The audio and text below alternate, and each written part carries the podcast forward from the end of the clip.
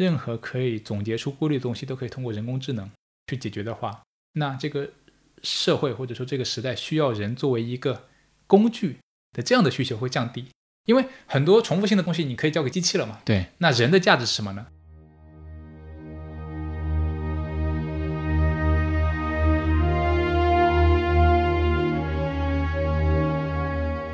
你好，欢迎收听篝火漫谈，我是长河。今天我邀请到了一位传奇的年轻人波波，一位热情而阳光的大男孩。他总是能做出一些超出我想象的事情。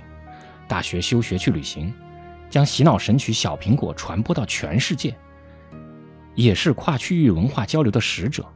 他走到哪里都会发现闪光的机会，总是能促成一些人和一些人合作的事情。现在。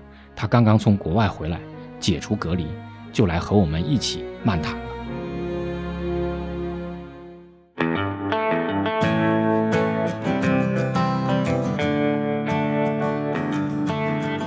很高兴啊，波波，我们又一次见面了。在你被隔离了十四天以后啊，对，因为这个正好从国外赶回来，在日本待了多长时间？这次？这次快九个月了，快九个月了啊，就是九个月，大概差大概十来天。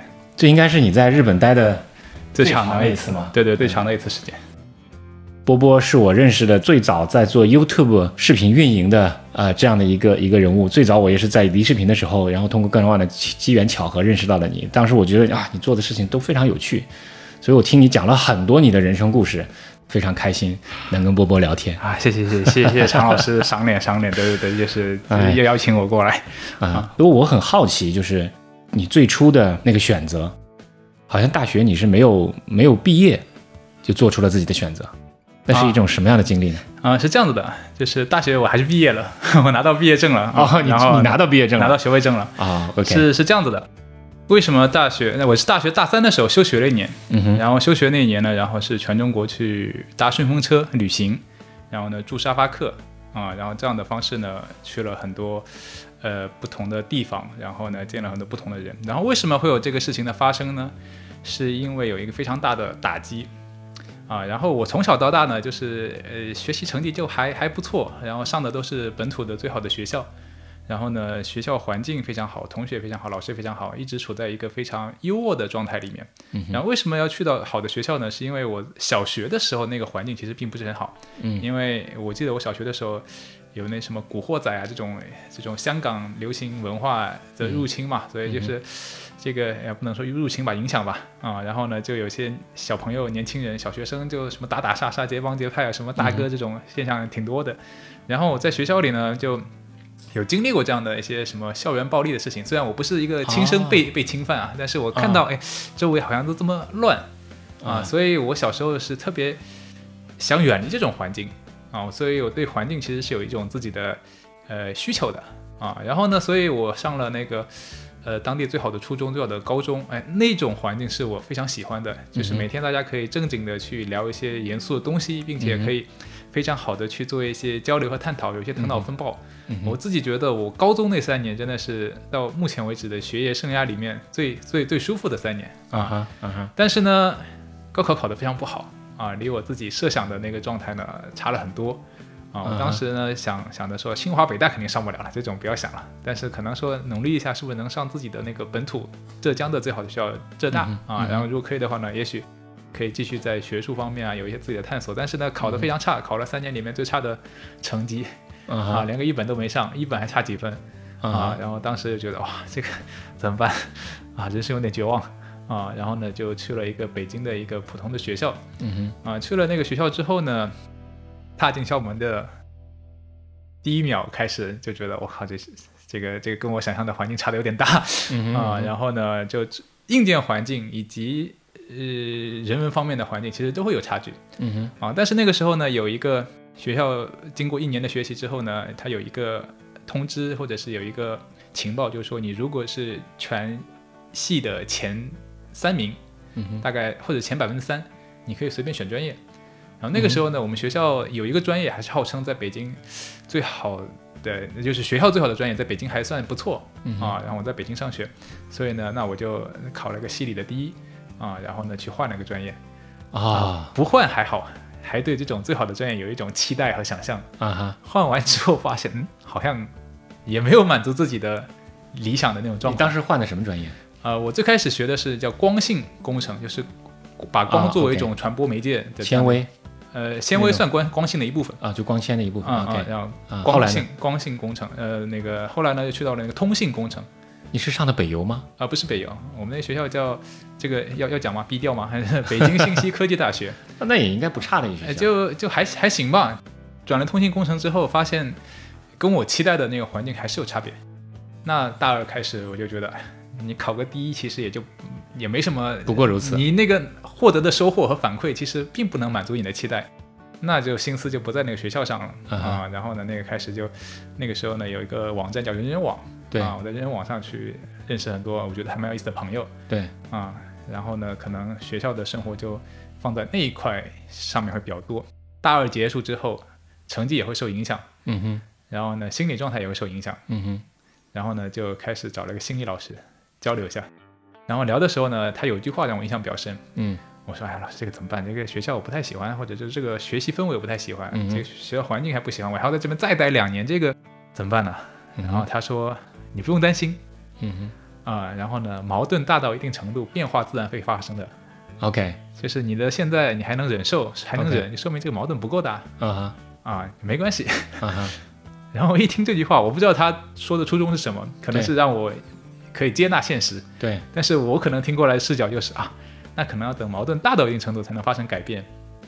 然后那个时候呢，那我大三的时候就就说，那就不如改变，我去去休学去旅行好了哦，啊，因为在学校里这种生活环境那个状态，可能自己觉得不对，嗯哼，那就尝试改变。那具体改变做什么？对可以去打工，可以去做公益，可以去游手好闲，可以什么都可以。对，但是旅行这个事情呢，好像我技术上是可以实现的。那不如说我休学一年，然后去旅行嗯哼，啊，然后呢，我向学校提了休学申请，然后向家里讲了这个事情。嗯哼，第一个反馈就是我爸说，不可能的，你要休学旅行，我要跟你断绝父子关系，对，那么严重啊不会给你一分钱。？OK，然后呢，我写了那个休学申请书给到老师，老师一看，你想休学申请啊？那个理由是什么啊？出去旅行啊？这个不可能的，学校没有开过这个先河，你算了算了，不要啊！但是呢，我大概花了半年的时间，嗯逐渐说服了学校和家里嗯哼，啊。但是后来呢，就终于以真的是以休学去旅行的这个理由嗯哼拿下了这个申请，而不是说装病啊或者什么什么其他的一些理由。，OK，这也是这也是第一个对，开了学校的先河。开了学校的先河。啊，那呃，我爸和学校的他们的分别的态度的转变是什么呢？嗯呃，学校的话，我是用一种非常呃有正当性的理由去说说服的。我说、我们从小可能人生经历就比较有限。嗯哼。啊，然后但是书上又说九百六十万平方公里，浩浩我大中华是吧？，Yeah Yeah Yeah，你你都没有设身设身处地的去接触过接触过土地，接触过人民，那你这个书跟你实际生活有非常大的差距嘛？Yeah，你还是需要说真的去触及一下那个土地和生活。嗯。啊，这个这是这是你写这个写的那个休学学申申请的理由。里面的一个非常重要的理由，OK 这个是给到那个学校的，OK 给到我爸的呢，当然是拿到了学校的申请，通过之后需要是需要你家长签字的。签字啊，啊，那我就给爸，嗯哼，你怎么说服他的？不是我说服他的，我啊爸后来自己说说说说服自己，原因原因是什么呢？啊。原因他后来跟我说说，哎呀，孩子都跟你讲了，嗯哼。其实你对他是跟你跟孩子是没有谈判空间的，嗯哼，因为他在北京，你在那个老家温州，哎呀，他想走就能走，嗯哼。他还跟你讲是尊重你的意见，嗯然后跟你去商讨。嗯哼。所以你在没有谈判空间的情况之下，你去给到任何姿态其实是没有用的，嗯哼，技术上没有用。那还还比较比较能想得开。但是我爸想得开，OK，我我妈想不开，然后？我妈就在厕所里哭啊哭啊什么的。啊、然后呢，那我家里的那个签字也拿下来了。OK 啊。然后这样呢，就开始一年的休学旅行，休了休了一年。休了一年。OK，然后？那这个时候你爸还给你钱吗？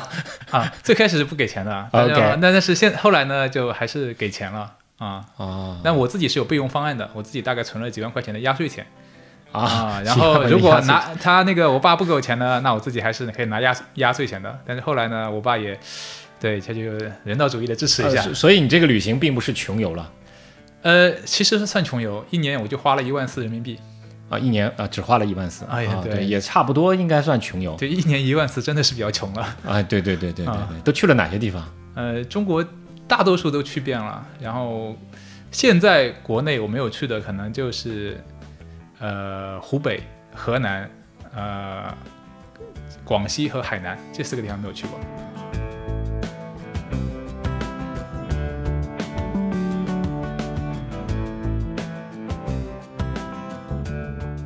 但是你在这个过程中间有最绝望的时候吗？最绝望的时候啊，绝望其实挺多的。比如说，我举个例子，我出去旅行搭车，搭上了第一辆车，嗯哼。那个车的司机，那他他是在那个天津的一个货运中心，Yeah，啊，然后因为我最开始搭车的时候很难搭，因为没有说话的机会，对。我在高速路口车根本不停，不停的话，你连说话的机会都没有，就更更谈不上搭车了。所以我后来就想说，哎，那我要搭别人的车，首先要解决的问题就是我要跟能跟人能说上话，是是是，那不如不在你行驶的状态里面，因为你可能忙，我就在你停着的状态下，我去找你说话。所以我叫了那个呃高速路口，然后去跟他们去交流。嗯交流的时候呢，我走到一个那个一个司机的聚集的地方，我跟他说我大学生想休学一年之后全国，能不能方便的话捎我一段？，Yeah Yeah，他说可以，立马说可以。啊我当时心花怒放，因为是第一辆车嘛，所以印印象比较深。OK，那我说为什么可以？你啊的理由是什么？他说我看你很爽。啊，看你很爽，对啊这个就是看你很面善，没有没有那么多的那种不，是他的直接的表达就是我看你很爽啊，当时有点紧张，你看我很爽是个什么意思啊？对我也很好奇什么意思啊，后来后来呢我就问了一下，这个看我很爽到底是怎么怎么个背后的想法？，Yeah，然后他说自己小时候有一个梦想，嗯。他的梦想是走遍全国五十六个少数民族，嗯哼，学会用五十六种语言说我爱你，啊，然后哇哇哇，然后以后结婚的时候呢可以求婚用，给老婆用。给老婆用。但是呢，他可能就没有这个机会，Yeah。后面去实践。Yeah，等到有一天，一个小伙子说要休学一年，周游全国的时候，他好像感觉回忆起了自己以前的这样的一个想法、嗯哼，愿望。嗯哼，所以呢，当我说完之后，他立马第一句说：“好，可以。嗯啊。”然后呢，因为这个人的存在呢，因为他是我第一个人嘛，哼，Yeah，啊，印象就比较深。对他说：“不然你做不了你想做的事情，我帮你做。”所以呢，我去少数民族，我就去问他们“我爱你”怎么讲当地的语言。啊，我去到了那个东北大兴安岭里面有一个少数民族，路过的时候有个叫鄂温克族。是，鄂温克族呢，它有几个特征，比如说当地人喜欢喝酒，因为在北边嘛，嗯嗯嗯然后他们是驯鹿，嗯啊、随身带刀啊。然后呢，我去到那个地方之后呢，是去到了一个鄂温克族的少数部落，嗯哼，然后呢，我进去敲敲门，一个大娘打开门，嗯呃，用一个非常不娴熟的汉语，我们在做交流。嗯哼，我就说讲明了我的来意之后，我就问他说：“你们这边能不能用少数民族的‘我爱你’这句话跟我说一下？我拍一拍，然后想学习。”嗯哼，大娘说：“我们的语言里没有‘我爱你’。”然后那我说：“没有‘我爱你’这个表达表达同样意思的有什么？表达同样意思的这个方式是什么呢？”嗯他说：“一般小伙子给那个姑娘送个礼物呢，在家大家就懂了。”啊，他他不是用说的，但是我也不知道他是不是真的没有我爱你，但是他告诉我是这么表达爱意的，对对对，那么我有点不死心，嗯然后呢，我就去敲了敲隔壁的门，嗯哼，打开门是一个满脸大胡子的大叔，然后呢？四十多岁，啊，然后我就说明来意，他说我们语言里是有我爱你的，嗯嗯，诶，那我说为什么刚才那个老婆婆她说没有，嗯七十多岁，她说那个老太婆老糊涂了。啊，啊，我会。嗯，啊，那我说那你方便能教我吗？OK 啊，他说可以的，就让我进他的家门。嗯哼，进到他家的家门的时候呢，他就给我拿什么冰红茶呀、水啊喝，就很很热情好客嘛，有这种样子。然后我就说那寒暄了几句之后，那我说那我们现在是不是可以录这个嗯，事情？然后呢，他做了两个事情，嗯。第一个事情就是拿出他的身份证，说哎我真的是鄂温克族，嗯哼。呃正宗的。，Yeah。然后呢还给我看他跟一些外国人的合合影。Yeah，啊、可能有些外国人过来嗯，这个嗯访问过啊什么的。哼。第二个动作就是说，呃，录这个视频呢也可以，教你这个话呢也可以，但是呢，OK，我要可能他也没说钱，他就这么 比划了一下。啊，啊。那个时候呢，我心里有点紧张。啊，就就好像这个势头往不对的方向去发展了嘛。然后我说我这个也不是商业行为。嗯啊，然后你要是不方便呢，那我就就就就就离开嘛。哼，嗯哼，啊，然后也不麻烦你了。对。他说五十块钱。啊我那个穷穷学生，我每天没有什么预算的。Yeah, yeah, 我就说这个，就我就想走，他就一直降价降价，降到最后十块钱的时候，他呢一把抓住我的手，嗯然后呢另外一只手呢拿起了桌上的一个满满的那个酒杯白酒，嗯嗯，然后一一饮而尽。啊，不，他是先放在我鼻子前面让我闻了一下，确定这个是酒，然后一饮而尽，抓住我的手说：“十块钱不能再低了，我们是朋友。这这这个事情让你很绝望吗？”不是这个事情还没有让我很绝望。耶这个事情呢，我说好十块钱，OK，，十块钱可以。嗯，然后呢，我就打开自己的钱包一看，哎呀，最小面额是一百的，没办法找，没办法找。然后我就跟他说，我现在就一百块钱，那个怎么办？他说没关系，旁边有小卖部，你可以去换。OK，哎，那我想，那我让我去外面换嘛，那我出去我可能就不回来了，是吧？对对对对，嗯，还 是有有点点感觉到受威胁了，是对，吧？受威胁了。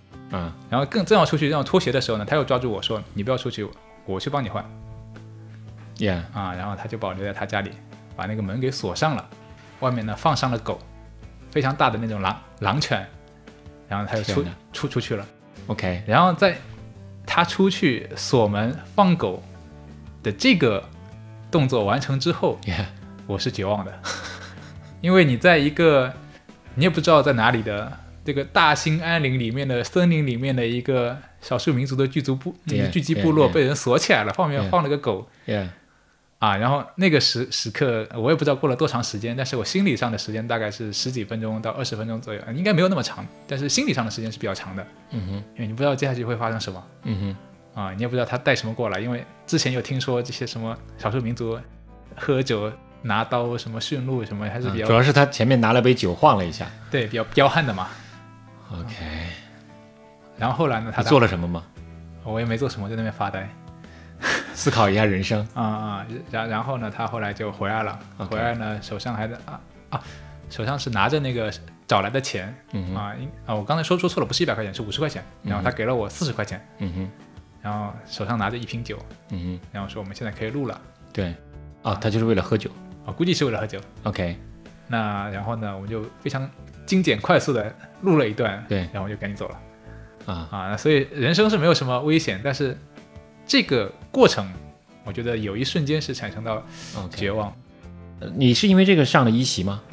我没上过一席，我上过 TEDx，啊，对，TED，对对对对，我你是因为这个原因吗？对对对啊，就是这个旅行，对对对真的蛮有意思的。啊，有时候所以后来因为这个，你你又把它怎么样记录或者说是呈现出来嘛？有有有有有，我呃后来最终的结果是写了一本书和拍了一个小的纪录片，然后都有版权上的收入。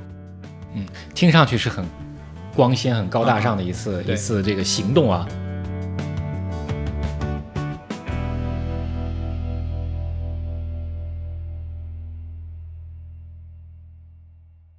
那后来你毕业以后，有对自己自己的人生做过一些规划吗？呃，有的，我毕业之后，呃那个时候对影视比较感兴趣。嗯哼，啊，然后呢，因为我旅行期间认识了个女朋友，嗯哼，然后那女朋友呢是一个文艺女青年，嗯然后呢，因为它的存在，打开了我对人文社科的一些兴趣。嗯哼我后来才发现，人文社科的想象空间比数理化更大。，Yeah，人文社科在高中阶段没有想象空间 yeah，没有思考空间，死记硬背。但是出了高中这个阶段，你到了大学这个阶段，发现数理化是有标准答案的人文社科没有标准答案。但其实数理化不是你后面要探索未知领域，也有很多没有答案的。啊，对，它是没有答案，但是你会发现它是可论证的，它是对实验性的，对，就它逻辑非常清楚。它逻辑非常清晰的，OK，它的逻辑清晰的基础上，结果是确定的。嗯哼，啊。对。所以他人是可复制的，对，所以在这个程度上，它的空间其实是更小。嗯哼。人文社科它是解释性的，哼，Yeah，我是这么来解释，你是那么来解释，啊哈，它提供了不同的视角，对。所以这种不同视角的丰富性，Yeah，是比数理化其实更大的。嗯哼，啊。我那个时候就在他身上看到了这种人文社科的广阔的空间和魅力。Yeah，啊，然后呢就开始对人文社科很感兴趣，然后她呢、自己又是文艺女青年嘛，在她身上有接触一些文艺的东西，嗯哼。然后呢，比如说对电影电影很感兴趣。我以前高中之前我都不知道电影跟电视剧的差别是什么，我感觉那好像都是电视嘛，都是视视频的东西嘛哼，，对对对啊对，就没有这个概念。然后在他身上我才知道，哦，原来电影是电影啊。啊，那那就开始对电影开始感兴趣。那个时候，呃每天可能看三部电影。啊哈，啊，豆瓣上积累了很多，我一年里面大概积累了五五百部的观看量之类的，就大量的看电影。嗯哼，然后看完之后呢，就说，哎，是不是有机会也从事相关的领域和行业？嗯嗯然后呢，就开始投简历。但是我是一个外行人，Yeah Yeah，完全没有相关的背景经历，根本没有人要你。嗯哼恰好呢，我当时不是休学旅行的时候拍了一个纪录片嘛，，Yeah，投到有两个工作室，嗯，两个工作室说感兴趣，给了我回应，一个呢在贵州，一个在通州，嗯，北京通州。对，那我觉得通州离我比较近，那我要不去通州看一看。然后去了通州之后呢，啊，那个导演呢是拍广告片的。他一方面呢，他本身也是个野野野路子，他不是科班出身，所以他会对野路子这种东西会有更多的包容。对，对，另外一方面呢，他们呢最近又接了个广告，嗯哼，接了一个中中青旅的广告，那那段时间，嗯。然后他们要拍一些跟旅行相关的东西，他看了我的那个旅行经历会非常丰富，对。也许可以介入做一些助理啊什么的。对，那就是说，那你要不过完年你回来，你可以参加嗯哼，我们这个东西，你可以试试看做实习。嗯哼，那我们有了第一次见面之后呢，嗯我就回去做一些准备了，等到下学期再去他那边。那做准备的时候呢，我自己去学一些剧作啊，嗯哼，去学一些影音啊、影像啊、视听语言啊这些东西的一些自己自学的一些入门的东西。然后呢，还在网上去呃报了一个什么那个时候什么短不是短视频，那个时候网络的这种小微电影。啊微电影对、啊微微电影的剧本啊哈，的一些撰写的比赛，嗯哼，然后写了一个非常短的大概几百个字的剧本。嗯哼，写完之后呢，过了几天呢，有人给我打打电话嗯哼，说你的这个剧本获奖了，这么啊。这么轻，获奖之后呢，你可以拍成微电影，就看你自己有没有能力拍。嗯哼你有能力拍你自己拍，你没有能力拍呢，那啊我就找个导演帮你拍，OK，啊，是一个商业产品的一个算是市场营销活动吧嗯哼，啊。那我那个时候没有这个这个拍摄能力嘛，制作能力也没有，那你写故事你稍微写的有点创意一点嘛，就可以出来了。然后我在想，哎，真的假的？我中奖了，你这是不是骗子吧？啊，有可能信息泄露了，然后嗯再让你给他汇点钱啊什么的啊。对，但是我看一看那个评审嘉宾什么的，就是评评评审委员会，那第一个人就是我前几天见的那个导演、啊，啊，那个时候他他应该不知道这个东西是我写的，对对，但是我在另外一个渠道上看见他了。嗯哼，看见他跟我这个作品有关联，哎，觉得哎这个东西蛮有缘分的啊，那那我就更加确定了我可能下个学期去他那边实习的这样的一个东西。OK，因为旅行这个事情给了我很大的一个概念的转变，就是我开始对这种偶然性、嗯哼，缘分、嗯随机、嗯哼，冥冥中注定的这种嗯偶遇，这个东西开始对我起了很大的作用。神秘主义嘛，神秘主义，就是当你要去做很多选择，你也不知道为什么要去做这些选择，但它嗯随机出现的时候，嗯哼，你要给这种随机出现一个解释，嗯并且去接纳它。啊，这个是我休学旅行搭顺风车给我的一个非常大的观念上的改变，非常随缘。嗯，啊，嗯。那我说我前几天刚见你，然后呢，你又出现在我获奖的这个东西的关联里面。啊哈啊，那我下个学期就去你那边，然后呢去了他那边，，OK，这是你开始做视频的开始做视频的一个契契机。机，介入到这个行业。，Yeah Yeah，介入到这个行业之后呢，每天过着猪口不如的生活，每一天可能工作到两三点。OK，啊，然后呢，早上呢可能九十点钟起床，嗯然后呢一天就在那边找资料，然后嗯呢去做剧本创作，然后讨论头脑风暴，然后顺便还陪导演去玩玩什么游戏机，打打什么实况足球啊，然后呢去互相做探讨，因为做广告嘛，其实最多是需要的创意啊，可能就在那边闲聊。然后在闲聊的过程当中呢，反正也出去拍了几次片子，然后作为助理的身份，嗯，其中有一次片子呢是拍一个大一点的微电影，啊，算相对大投入了，有大概三百万还是几百万的这个预算、嗯啊，然后然后呢在那个广东梅州那边拍，然后拍的时候呢，我在那边遇到了一个人，嗯摄影师，嗯哼，然后为什么我对那个人印象非常深呢？就是剧组有时候很乱的，嗯乱哄哄的，啪啪啪啪啪，Yeah Yeah，然后呢像是一团火红的热闹的这样的一个颜色，但是呢我看到有一个人跟那个颜色完全格格不入，他就在那边安静的看一朵花，啊静静的发呆，哎，我觉得这个人好像有点意思 你那个分辨人有意思的地方是这里啊，啊，就是他他的那个氛围那个气场，嗯他的嗯如果说人是有颜色的话，对这个个人的颜色跟那个群体的颜色不一样。Yeah，啊，如果我能识别出这个都不一样，我就跟他聊，哎，你在干什么？就跟他闲谈嘛。嗯哼，闲谈之后呢，后来呢，就比如一起吃饭，嗯哼，一起吃饭的时候，我就做自我介绍，在讲我的经历。讲完之后，他拍案而起，他说：“我把你这故事买下来，拍成电影吧。他是谁？”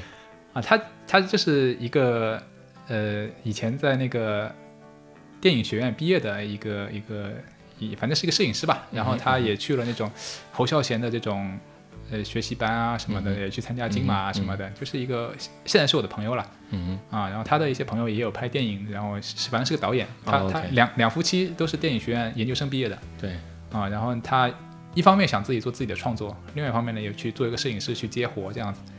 那个时候他就说我想把你的故事买下来拍电影吧，我说那个时候我对版权没有概念，我说你要拍电影啊，那我免费送给你好了。啊，你拍就好了，反正是我的故事，我好像听了还蛮自豪的、啊。他说这个不太好，我还是买吧。嗯哼，嗯，那我说，呃反正送你吧，就这样子互相推脱之后，他说那那不如你来参与这个项目，你一起参与创作嗯，那我们就变成一个创作小组啊之类的，对你也是你的故事，你也能写啊。那如果出来了嘛，这个东西也有你一份嗯哼，啊。那我说可以啊，嗯然后呢，他说那你什么时候过来？我说我毕业之后是可以的。然后呢，他就问我是哪个学校的，因为他在北京待了很多年。我说我那个学校没什么名气，你应该不知道。嗯哼，他说他自己在在北京待了很多年，应该知道的。然后那我说我那个学校叫什么北京信息科技科技大学啊，他说我知道那个学校在我家对面 因为这个原因知道，啊，那我就觉得哎这个事情好像又很有缘分。又很有缘分。OK，那我在那边实习结束之后，嗯哼，然后呢我就毕业了，嗯哼那我就经常往他家跑，啊大家一起探讨那个剧本啊故事啊东西。嗯哼但是呢，因为我毕竟不是科班出身，，Yeah，如如何去写一个故事？你写一个短短的概念性的创意的东西，你几百字你是能写完的。嗯哼，但是你要写一个非常长的这种叙述剧本，这个是需要那种剧本的专业的技能的。嗯所以呢，这个故事其实进展的并不是很好嗯哼，啊。所以我记得当时那个状态其实是蛮心灰意冷的，因为你没有东西出来对，啊。然后当时呢，他又赶着想去把一个故事投到那个台湾的金马奖嗯哼，啊，去创投什么的，想赶一个机会啊。所以到某一个阶段的时候呢，他的老婆介入了，因为他老婆是专业的编剧啊，我们就做了一个新的故事啊，就跟我的个人经历就没有关系了，Yeah，啊。那那个新的故事写完了呢，反正也投了，投完之后呢，就有一段时间的空闲嘛，对，就没有事情干了嗯啊。那段时间其实是蛮失落的嗯啊，因为觉得啊。想去从事一个新的行业，好像也不是很容易嘛。嗯你前面那个拿了个小屁奖，你还觉得自己可能可以有什么未来的想象，嗯啊，你现实实实在在的给了你一些反馈。对，啊，然后就心灰意冷，每天呢就在那个小的房间里面跟别人合租的嘛，然后就待着也不知道干什么，偶尔打打游戏。直到有一天呢，我突然接到个电话，嗯哼。又是电话，Yeah，又是电话，啊，然后电话呢就是那个朋友，那个朋友叫马南，马南打来的，啊，他跟我说问他干嘛？我说我还在，就模模糊糊的，他说你还在睡觉是吧？我说对的，我还在睡觉。他说告诉你一个好消息，嗯哼。我们的故事进了台湾的金马奖的创投 啊。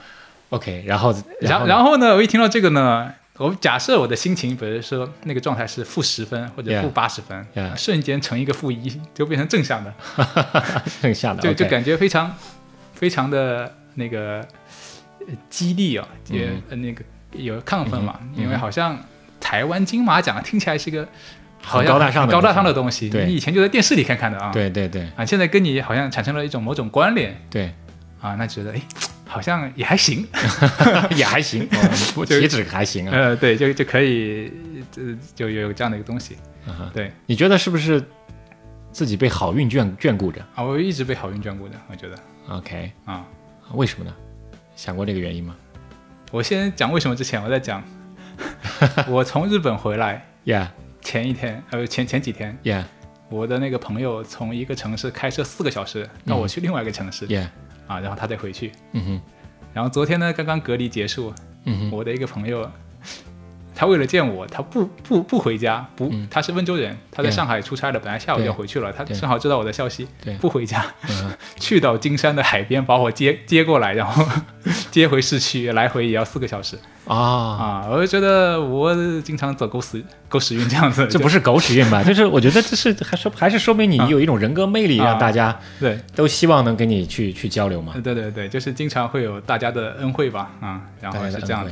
然后我觉得这个这种新呃东西的来源，可能一方面是、我觉得我身上透露出一种气息，嗯哼。然后这个气息呢，让人产生好感或者是信赖感、嗯哼。啊。然后呢，这种信赖感同时又会有一些有建设性的东西嗯哼，在语言里面去表达出来，大家听完之后就会哎，好像有收获，好像有启发，对，就是跟这个人相处本身是获取能量的，或者是、嗯所所以所以，你觉得社会上大家是需要这样的一个我觉得是是需要的吧，需要这种能量？啊，需要这种能量。啊、我把你看作一种是是一种能量，啊啊，你你你否认吗？呃，我不否认？OK，大家需要亲近这种能能量。呃，需要这种能量吧，OK。感受到某种气息，感受到某种希望，感受到某感受到某种可能。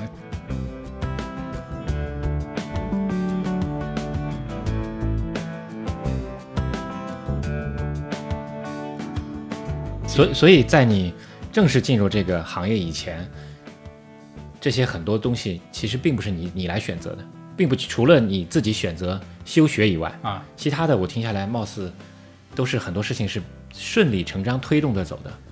嗯、也有选择呀，比如说我从那个呃选了通州还是贵州，那我选了通州对然后，但这个这个好像这个选择并不难做嘛。啊，并不难做，并不难做啊，就就是在一条脉络上的支流上，这些选择其实不难做。但是我更关心的就是，呃，是你作为人生大方向的啊。这个选择。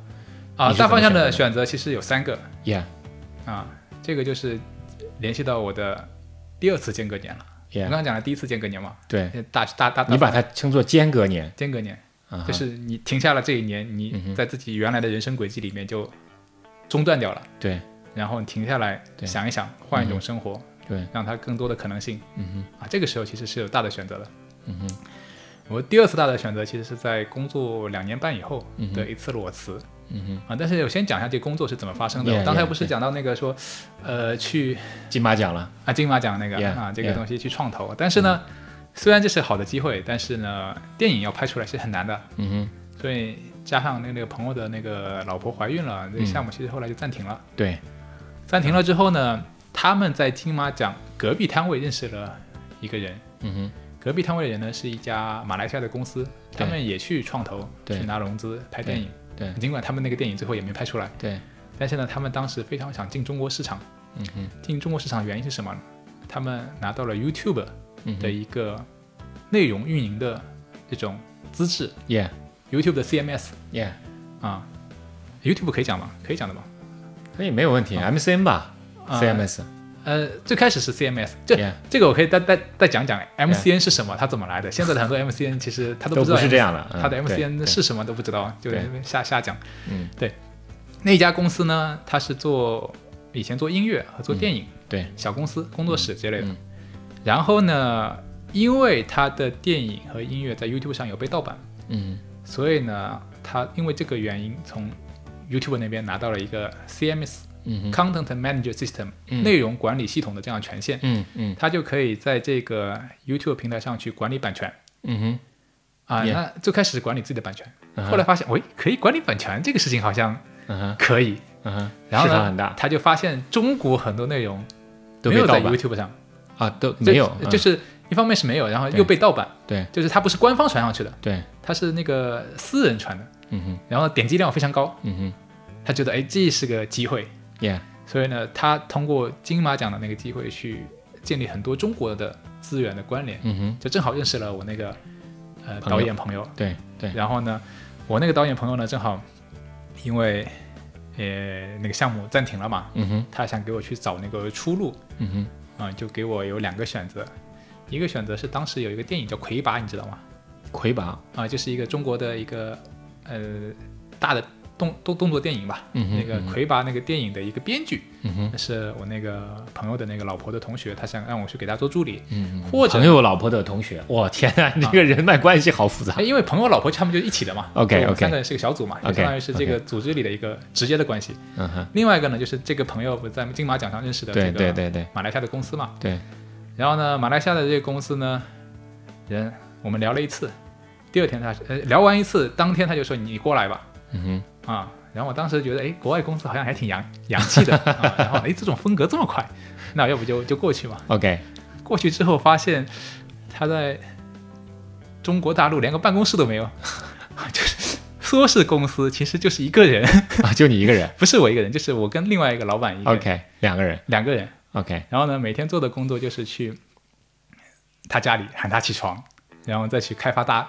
大陆市场，OK，就是跟什么优酷啊、搜狐啊、爱奇艺啊、什么万和天宜，万万没想到什么有妖气这些以前比较火的网络内容去谈合作，帮他去把版权拿过来然后做海外去做分发。对，啊，他就是个 BD 嗯啊 BD 嗯。就是我就跟着他做 BD 助理嗯哼，啊，在中国做这个事情。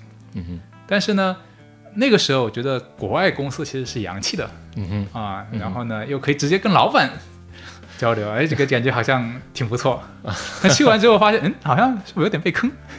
啊呃 因为你脑子里会想象是一个大的公司或者是一个这样的一个形象，去完之后连个办公室都没有，感觉是不是有点被被坑到？但是呢，好像又能够真的是在技术上，在 You YouTube 上实现这个功能嘛？我觉得这个功能呢，又是好像听起来是迷人的，嗯哼，确实解决问题。嗯那我就开始就作为他的助理去开发。嗯哼，那开发的时候呢，我发现我对这个东西的理解可能超过了公司里的很多人。嗯后来呢，我就变成这个产品使用的研究最透的人。然后呢，我就开始负责起了这个开发的工作，就跟很多内容方去对接。然后我觉得我自己本身的表达又是清晰的，嗯哼又在点上，所以呢，其实开发的效果还挺好的，Yeah，啊。然后大概开发了，最开始是运营那个 BD 的助理，然后后来呢就负责开发，再后来呢负责那个产品的培训，嗯，再后来呢负责帮他们做亚洲地区的这种其他地区的拓展对，啊。然后在这个过程，做越大了。对，越变你在这里做了多久？两年半。两年半。啊，然后两年半的时间都真的是开拓展的比较快，然后开了大概，嗯，是不是有声音？是是，等一下。啊然后两年半呢，在亚洲开了十九个国家的分公司，啊，拓展的速度其实是蛮蛮快的。嗯哼，但是后来呢，我就离开了。离开的原因是因为有几个原因，一个是，呃，我觉得自己个人的价值观跟其中一部分的负责人的价值观可能会有冲突。嗯哼，啊，以及实执行方式上可能也会有影响。嗯哼，那以前的话，我可能自己人很少的时候，自己可以有做主的空间。嗯哼，那我算是一个 leader 的话，那可能处理起来还是比较顺利的。但是随着公司变大，其实这种人际关系相处啊，其实就是变得公司文化。啊、就是它因为公司文化本身不深厚，嗯哼，所以呢，不同分公司通过资本链接起来的这种集团，嗯哼，它可能就会内部在我看来有文化冲突。嗯哼，啊，那内部看来有文化冲突的时候，它会调动资源去做一个事情的这一部分就会开开始变得相对困难，嗯哼，或者效率会变低下。嗯哼，啊。那我就觉得可能不太合适。然后呢，在我们公司一个非常重要的时刻，也不是重要时刻吧，就是非常光鲜的时刻嗯哼，啊，它聚集了亚洲十二个国家嗯哼。的网红一起到了那个印尼的巴厘岛去组织一个网红大会，这样的。，Yeah Yeah，的那个时刻，我那天早上买了飞机回到中国嗯，啊，就算那个象征正正式决决断了。呃，就就就就离开吧，哎呀而且有是有点为什么选择在那个时间因为我觉得在一个他非常好的时候离开，就是？OK，你不等他结束了。呃不能不是说让他差的时候你走，这个好像听起来不太好对，啊。但是你在他非常好的时候，嗯哼，什么像是功成名退啊或者离开对啊，对对你对他的影响可能也没有那么大对，啊。然后呢，就在那个非常好的时候的那天早上。然后就买了飞机，然后就就回来了。然后公司里人都有点惊讶，就就那个时候是那个做法其实也有点唐突，但是我已我的工作已经完成了嘛，嗯哼，啊，然后可能有点象征性的这样的一个一个一个有点戏剧性的这样的一个做法。嗯哼，然后做做完之后呢，那个时候我就想说，那我接下去要干什么？嗯啊，那一年又开始是和平离开的吗啊和平离开的。那现在我跟那些公司里的一些我价值观还认可的一些人，啊或者老板还是有交流。对，老板有时候也会，或者说其他的一些公司的老板，就是在分公司的老板，有时候有些事情也会问我想法。对，对对对，就是私人关系还是好的。对，然后呢，在这个时候开始呢，就相当于是第二次间隔年的对，第二次选择。因为我就不知道要要要要做什么了。对，那个时候我想了一个事情，就是未来可能想选日本作为方向。二零一六年。对我我很好奇啊，为什么是日本呢？就是啊，有两个原因。，Yeah，第一个原因是我因为出差的原因，我去过日本一次。嗯哼，第一次的时候非常忐忑，嗯哼。因为本身他们不讲英语，，Yeah，我又没去过日本，嗯哼，印象中日本又是什么中国这个关系不太好，是的。什，么南京大屠杀什么的，对的，就呈现的是非常对你有你你对他有一个既定的一个一对对对个想象，对这个既定想象是有点危险的这种感觉。对对。这种一方面是那个环境本身的危险，是我对他的既定想象；另外一方面呢，是在于我对自己的这种能力不足的这种担忧。嗯担忧，嗯。啊，就是语言能力、沟通能力不足。对。那我第一次去的时候呢，真的遇上麻烦了。嗯哼。下了飞机第一件事情，我发现，哎，行李箱轮子坏了，掉了一个。对啊，那就挺麻烦的。这个这个一下飞机就是这种阻碍你要走很很很多路吗？啊，对啊。然后呢，我就跟那个前台的小姐工作人员说：“你这个这个坏了怎么办？”哇，他给我的服务真的是非常迅速，嗯哼十分钟之内对接了三个人，嗯哼我拿到了一个新的行李箱，嗯哼，非常高效。这是在酒店还是在机呃，场？在机场，嗯就是我拿着那个行李箱，就是取到行行李箱那个瞬间开始，我就去问那个人，嗯哼。十分钟之内，他把我一个人介绍给另外一个人，另外一个人跟其他人一个打个电话联系了一下，把我对接给了第第三个人，嗯哼。第三个人拿着一个新的行李箱，我我去的时候，他行李箱已经准准准备好了，嗯哼，然后呢就给了我新的行李箱，这是新的服务还是什么？不是服务，免费的，啊？不用花钱，？OK，就是我的行李箱坏了，对，他给了我一个新的，就像因为这样给了你个新的，对啊，所以这个对你就产生了很大的震动。这个就觉得哇，这个服务太好了吧，这个嗯哼，这个在我非常需要帮忙的、非常担忧的、困惑的。嗯在一个处在一种需要解决问题的状况下的时候，他非常高效的、非常满面春风的、嗯哼非常和善的给了你一个解决方案。嗯哼，不只是给你解决方案，他给你解决方案的这种流程。这种流程、这种态度、对这种感受，其实是非常好的。对，那那个时候你没有想过能拿到一个新的行李箱？完全没想过，因为以前我在国内也遇到过这种情况，基本上是你爱爱干嘛干嘛啊。对。啊，这种态度可能会更多一些有时候遇到过。那对。那个哦，我觉得啊有点惊讶，这个服务有点太好了，往往一个人到一个新的城市以后，他会变得非常敏感。对对这种事情就立刻会对这个地方产生一个全新的一个一个一个结论性的一个一个印象，是。这个就决定他以后一生的一个对这个地方的一个印是。象，对吧？对，所以呢我就开始对日本产生好感，这是第一个好感。那好感不足以我最后选日本的，对。我去了两两三次，对。啊，有一些生理性的好感，比如说好吃的呀、嗯好看的呀，这东西很好玩儿什么的，对。啊，然后那开始对日本的好感加深，加深完了之后，我辞职之后为什么选日本呢？二零一六年正好是那个伦敦奥运会吧，还是哪儿？应该是伦敦奥运伦会敦不是啊，伦敦已经过了巴西。啊，，巴西奥运会。对对。啊啊，一二年是伦敦啊，一六年是巴西。巴西奥运会结束之后，二零二零年是东京奥运会。嗯哼。东京奥运会，我觉得是一个国家去向全世界去输出自己的品牌的一个机会。对，那如果他向自己全世界去输出自己的品牌，那我在这个方向上算是借他的一些，OK，努力吧，就是借势营销吧。你。的判断应该很准确，啊，对，所以呢，啊因为我自己在原来那个公司的时候，其实五年前嗯哼，日本政府已经开始去做全球营销的这个计划和部署对对。啊，他通过他们国家的最大的这种经纪公司去炫全世界去铺艺人，嗯哼然后去做地方的营销，同时呢去找其他国家的艺人去接课题，然后去做营销。嗯哼啊，那我觉得说，为了伦敦伦敦奥运会，你哇，你已经这么早开始就做准准备了嗯哼啊，那我到时候去那边可能也能沾点小小的 优惠啊什么的啊，可能在这个方向上可能稍微好一点嘛。，OK，啊，那我就说，那我选日本这个方向，那具体做什么我不知道，我先选这个方向吧。那至少是去玩一玩嘛。对对，啊，那想想了去了之后呢，我想更深入的去了解这个地方。正好呢有个朋友说你去日本啊，那我推荐你一个电影啊，嗯哼叫《小森林》，嗯它是描述日本乡村生活的。嗯我看完之后有点惊讶，这个日本乡村跟我脑子里的关于乡村的这个印象反差太大了。嗯哼。啊。然后呢，我就那我就看看能不能找个日本乡村待一待，看一看真的假的，反正也是闲着没事情干，嗯哼。然后就就跑到了日本乡村嗯住了三个月。嗯然后这样的一个东西，呃，是你刚才说的那个人生大选择里面的嗯。一个、一个一个算是第二个大的选择吧。嗯哼，然后后面就有了那个日本乡村的项目嘛，对，啊就是间隔有的项目，对，间隔游的项目。嗯。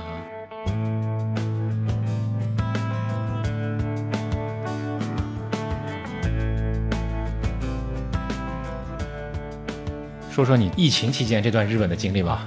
疫情大概是一月二十号，他发布那个警告嘛，然后一月二十三号我就去日本了。然后就开始了我长达九个月的这个日本乡村的旅居生活 啊。还是做了点事情的吧？对对对，做了点事情。然后，呃，有两个事情非常有建设性的成果。嗯哼。第一个事情呢，就是我有个项目叫“朋友的朋友们”，然后这个朋友的朋友们呢，之前的做法都是线下见面、对交流，我们组织聚会，对，增加这种聚会的频次，然后呢，可以让人产生信赖感。嗯哼。但是疫情来了，那这个线下就没办法做了。嗯哼。所以呢，跟这个相关、跟这个项目相关的一些人也都是气那个士气很低迷。嗯哼。啊，但是那个时候比较巧。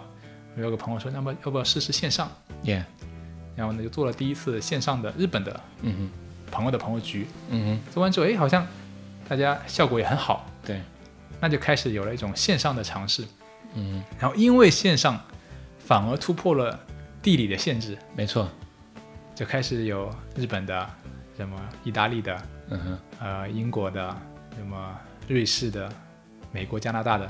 嗯，这些不同时区的人开始参与到这个活动里面来。对，这都是在疫情期间疫情想的 idea，呃，想的 idea。然后呢，这样子呢，这个通过线上的方式完成了这样的一个活动，再加上国内的那个疫情逐渐和缓，对，又开始有线下的活动的重新的复苏。嗯哼，那那一块算是一个非常重要的一个进展，就开始我们有了一个社群。嗯哼，然后这个社群里的人和人的关系就开始变得互相信赖，然后呢，有一些。成果，嗯哼，然后这个是一个进展，嗯第二个进展呢，就是开始变成了那个 UP 主拍视频，啊，拍视频的原因是什么呢？就是我最初的时候呢，疫情刚开始那一两个月呢，其实我开始，因为我原原原来的线下的工作没没办法做嘛，嗯那我想的是只能做线上的，嗯，只能做线上呢，就做新媒体尝试，包括写文章以及尝试性的拍了两三个视频，嗯啊，效果呢一般，嗯，啊，啊，效果一般呢，后来。机缘巧合之下呢，因为我在日本会拍拍一些东西，然后发那个微信朋友圈，对，小小视频，对，发完之后呢，点赞的人特别多，嗯哼，基本上每个视频平均大概有四五十个人点赞，我觉得还不错了，嗯哼，那我想说，那很多小的东西都不错了，是不是把这些小东西汇起来，嗯哼，变成一个什么视频试试看，嗯哼，然后就发了第一个视频，发了第一个视频呢，嗯，可能看的人就还还不错吧，就有几千人看。哎，那我觉得这个还是可以的，因为我是发到一些群里面，有很多人会加我好友。嗯哼，我第一个视频发出去之后，大概有四五十个人加我好友。嗯哼，哦，那我觉得，哎，这个好像大家还是愿意看的，觉得感感兴趣的。那我说，那我不如就是拍视频。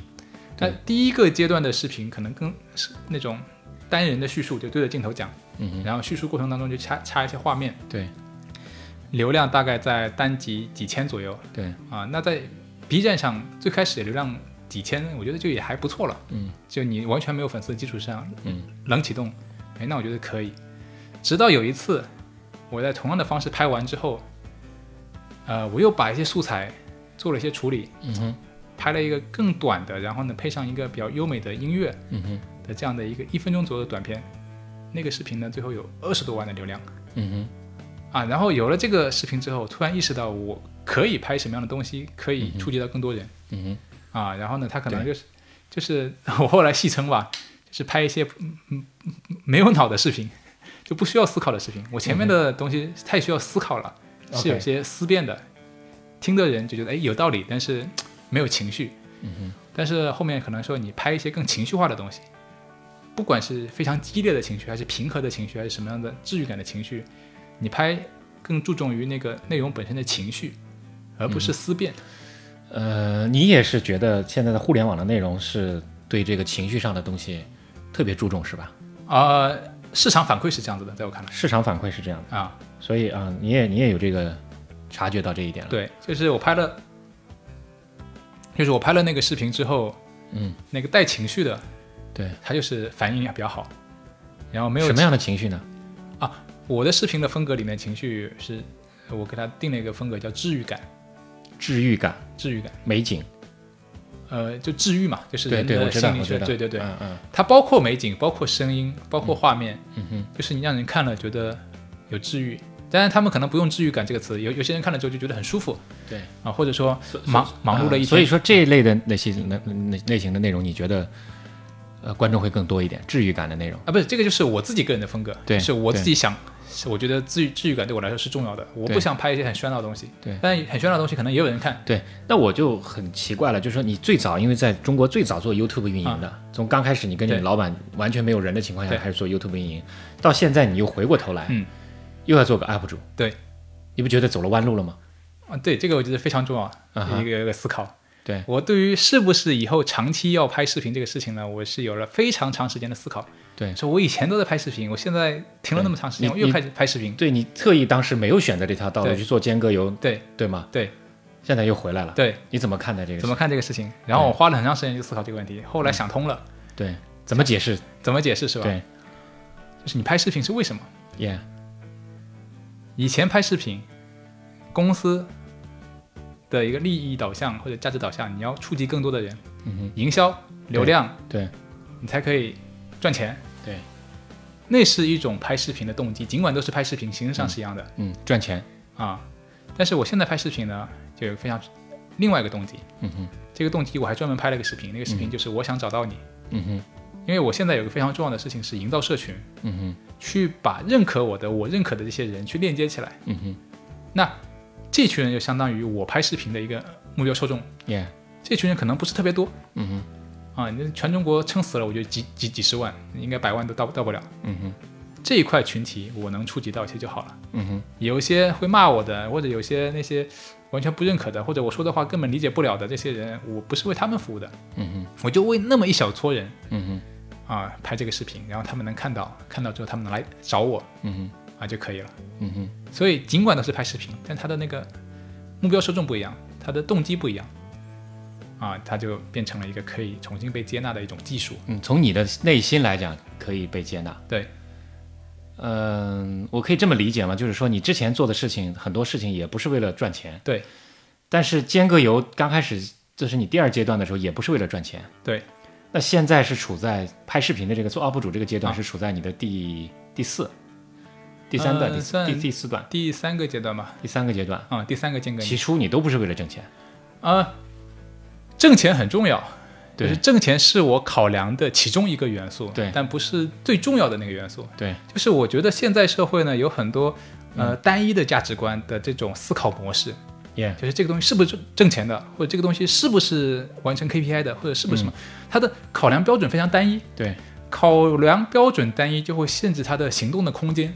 嗯，所以赚钱对我来说也是重要的，对，但不是说只能赚钱或者只要赚钱对。啊，它可能是十个重要的事情里面的其中的一个重要的事情。哦，我明白了。所以我现在非常在意的一个事情，其实就是人和人的链接，或者说相同文化属性的人和人的链接对，啊。然后这种人和人的链接的一个基础的好处，就是有天然的信赖关系。嗯天然的信赖关系，或者说更容易达成信赖关系，哼，嗯完成之后呢，它的稳定性是非常强的。哼，嗯哼，因为我跟一个跟我文化属性相差非常大的人，我本身就不愿意跟他去交流。嗯我交流了之后，我就觉得很别扭，我不想跟他聊，就觉得，嗯我们不不是一类人。嗯嗯嗯嗯。但是我跟那个人聊完之后，觉得哎，我们是一类人，那我们再去提一些提案，再去交流一些想法的这个被接纳的，就你很认同这种价值观的这种对一致性。对价值观的一致性，或者说文化的一致性。OK，然后我做这个事情的动力来源于我对未来世界的想象。啊哈，怎么讲？啊，这怎么讲呢？嗯，我们假设历史是连贯的，？Yeah，现在是二零二零年，是。二零五零年还存在，二零一零年、二一零地球没有被毁灭啊。地。球没有被毁灭，对，那那个时刻是存在的。嗯哼。如果那个时刻有一个它必然会出现的样子，，Yeah。那你不朝这个样子前进，其实就是有违背历史潮流，Yeah，你是要被淘汰的。对，比如说理，想的状态。对对对，比如说嗯三十年前有人说我们要开始做互联网，要做电商，对那个时候说我靠，互联网什么鬼？你是个骗子吧？对，我们不做马云啊。那不做的人后来就被迫你不得不做，是 是，是你不做那你就死嘛对，啊。所以假设未来那个时刻嗯真的是存在的，没有被毁灭，它必然有一个它的样子。嗯哼如果有人有幸看到那个样子，嗯哼，那你是没得选，你只能去做。对，那你不做，就是你的意思是说，你只作为当下的人来讲，你你一定要做顺应历史潮流的事情，顺应历史潮流。对吗？所以这个东西就会关乎到你对历史的想象是什么样子的。对，你怎么会有突然一下想象未来的这个样子的？啊你这么问我的时候，脑子里突然出现的是一个朋友，他朋友呢是学历历史学的，对，啊、厦大历史学硕士毕业。嗯哼我跟他交流的时候，我觉得我自己最大的收获是有了一种历史的视角。对，历史的视角我觉得很有意思，嗯哼，就会发现所有的东西都有一条历史作为一条脉络来演变的。耶，比如说人有人类史，对。你从一个猿人变到现在的、嗯呃变成智人，然后到到现现代人。对。比如说手机有手机的发展史。对，啊、你从开始电话开始，慢慢的变成越小来越规模，然后变成一个智能手机。嗯哼，桌子有桌子的史历史，嗯然后呢，王朝有王朝历史，花有花的历史，每个东西都有它的历史。对，历史就像一条脉络一样，对，把每个对象给串联起来，嗯从古至今。对。哎，那我就会想说，那人的历史是什么，或者社会的历史是什么？所以你你有看过尤尔赫拉利的《人类简史》吗？啊，那个我对对对，我大概也有看过看过啊是呃，时间简史、人类简史、啊，对，反正哎是未来简史，人类简史，人类简史人类简史、时间简史和未来简史。啊，时间简史是那个谁的？是那个霍金霍金的。我就看过人类简史。人类简史、未来简史。对，好像尤尔赫拉利写过三部曲吧？后面几后面几部我没看过，我就看过那个那个人类简史，然后对对那个书里现在唯一记得印象比较深的，其实是一个想象的共同体。对，想象的共同体。然后想象的共同体是把人给链接起来，去做一些组织活动的一个非常重要的工具。，OK，我啊我明白了，我能理解了。所以说，这也是为什么你现在在疫情之后，你做的另外一件事情，就做连接的这件事情。对，，OK，然后这个东西我想额外分享一下，我觉得有个东西蛮有意思的。对。我以前思考文科和理科对。到底有什么差别，对，然后我做了个比喻，嗯哼。一个人在黑暗之中，嗯哼。你不知道往哪哪里走，嗯哼，然后呢，文科它的作用就像在黑暗之之中给到你一个指明灯，对，一颗星星，嗯哼，你可以顺着那个方向往前前进。对，理科的作用是什么呢？理科作用是给你看到星星之后，你真的能脚踏实地的走过去。嗯哼，光有文科没有理科，你只能哎呀想往那边走，走不过去。望灯兴叹。光有理科没有文科，你可以走，但你不知道走到哪里。嗯哼，所以理科和文科大概有这样的一个作用。啊，你是这么形容？嗯对对对，所以呃，我觉得理科当然很重要，但是在技术能够充足的情况之下，嗯，文科是可以去指引这个方向我。能明白。那嗯那你比如说，你有系统性的阅读一些文科的书籍吗？啊，那是没有没有。啊，我的系统其实来源于自己的经验加通过逻辑去把它们进行梳理啊，OK，啊。我觉得我自己强的地方是那个逻辑的这一部分，对，这是理科的塑造的。对理科塑造的一些逻嗯辑。然后呢，我又有一些创建性的想法，这可能是一种文科的素养，就是一个点子一个点子一个点子突然冒出来，然后呢，我又很想把这些冒出来的点子去找到它的内在的一些关系理解。啊，然后就慢慢的就构建了一个自己的系统。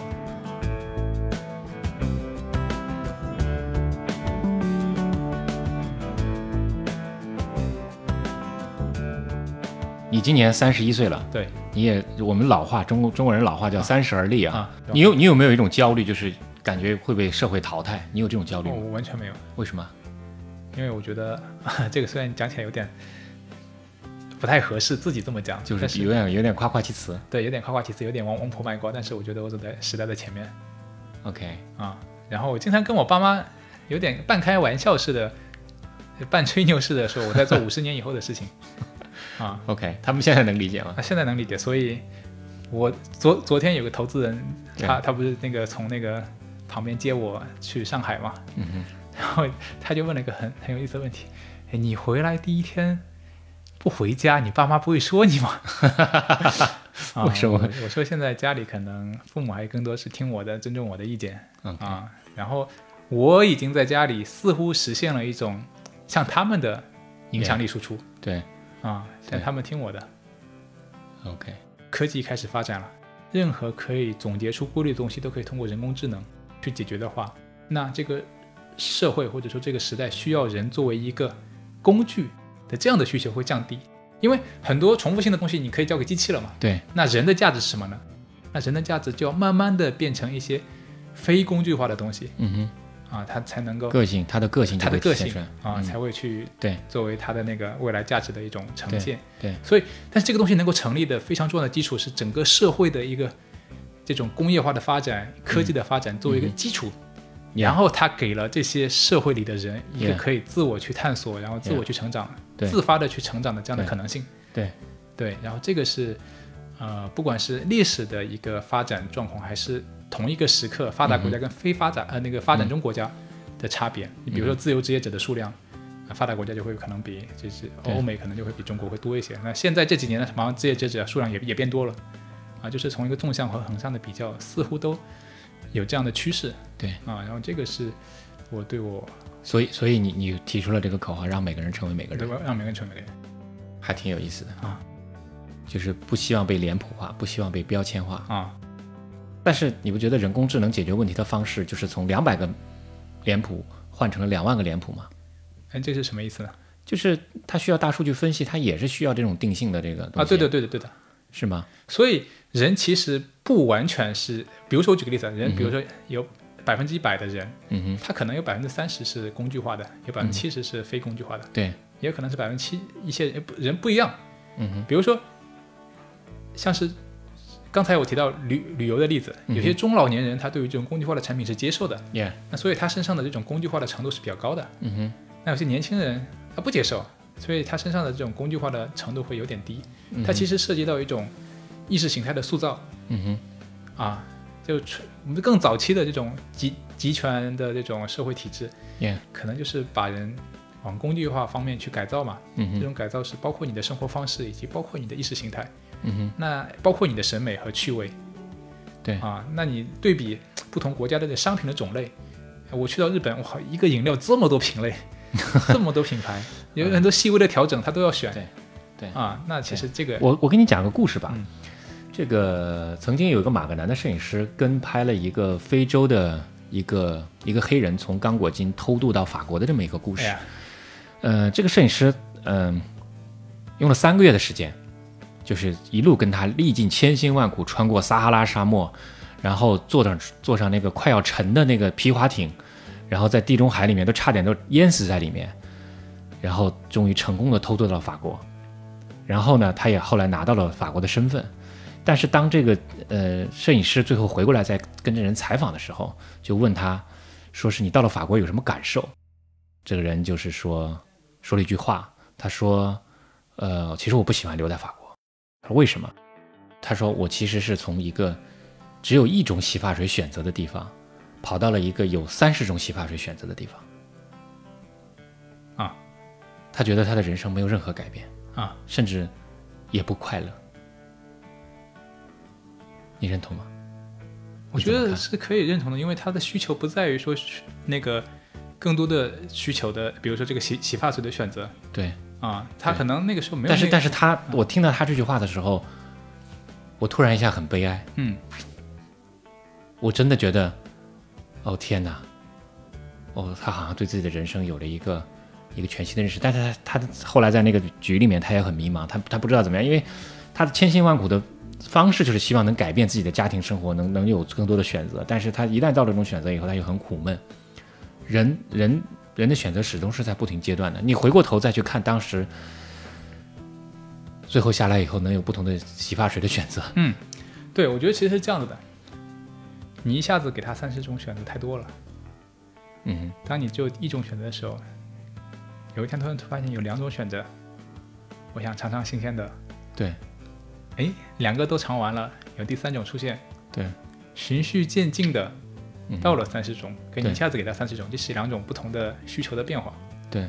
啊，就是他的认知的转变，其实也不是那么一下子立竿见影的、非常突兀的就完成的，对，而是循序渐进的满足自己的需求对。啊，所以可能他在法国生活了这么多年之后，如果那个摄影师再去问他，你要回去还是留下在法国留着，嗯哼。也许可能答案不一样，OK，这还是一个冒险的故事啊。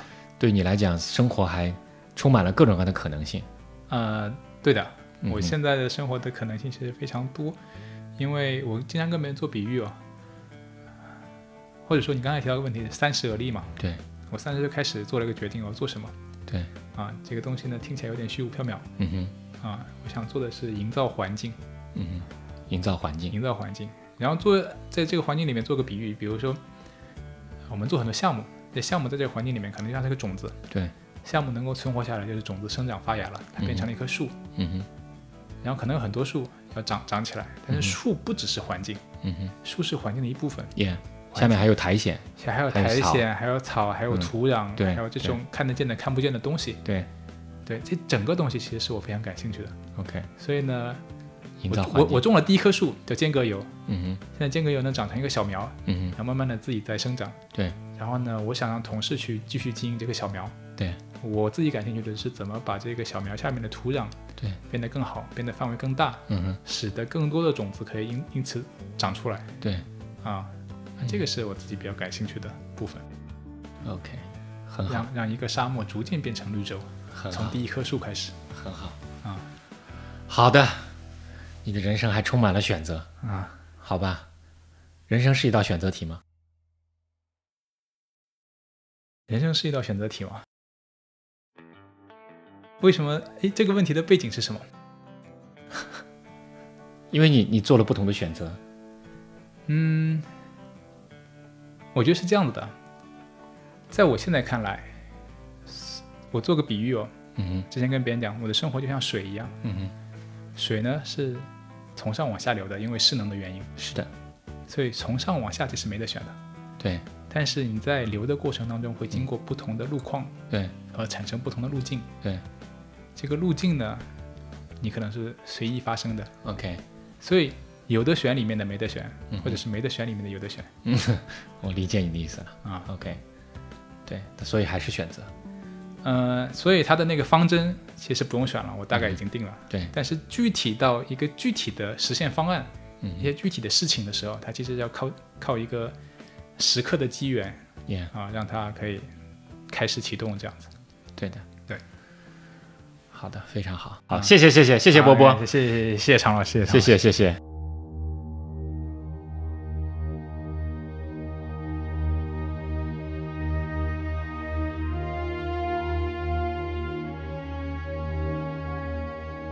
现在收听的是《篝火漫谈》播客节目，我是长河，一个二十多年的传媒业老兵。这是一档我和我朋友们的聊天节目，由篝火故事和麋鹿 FM 联合制作。在我以往的工作和生活中，我认识了很多很有意思的朋友，他们很多都是各行各业的专业人士。我很想邀请他们一起聊聊天，大家围聚在一起，在这个浮躁而喧哗的时代，听他们讲讲那些不为人知的故事。所以我决定开一档播客，名字叫《篝火漫谈》。篝火漫谈名字的起源是原始社会人类围着篝火分享狩猎经验和个人感受，这一直都是人类最原始、最本能的社交方式。它代表了一种自由平等的分享精神。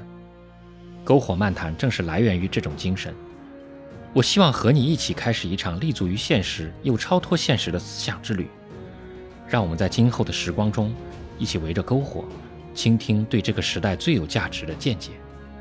本节目在苹果播客、谷歌播客、Spotify、亚马逊音乐、Turnin Radio、喜马拉雅等各大平台上线。除了以上平台，你还可以在 Pocket Cast、Overcast、小宇宙等播客 APP 搜索“篝火漫谈”，收听我们的节目。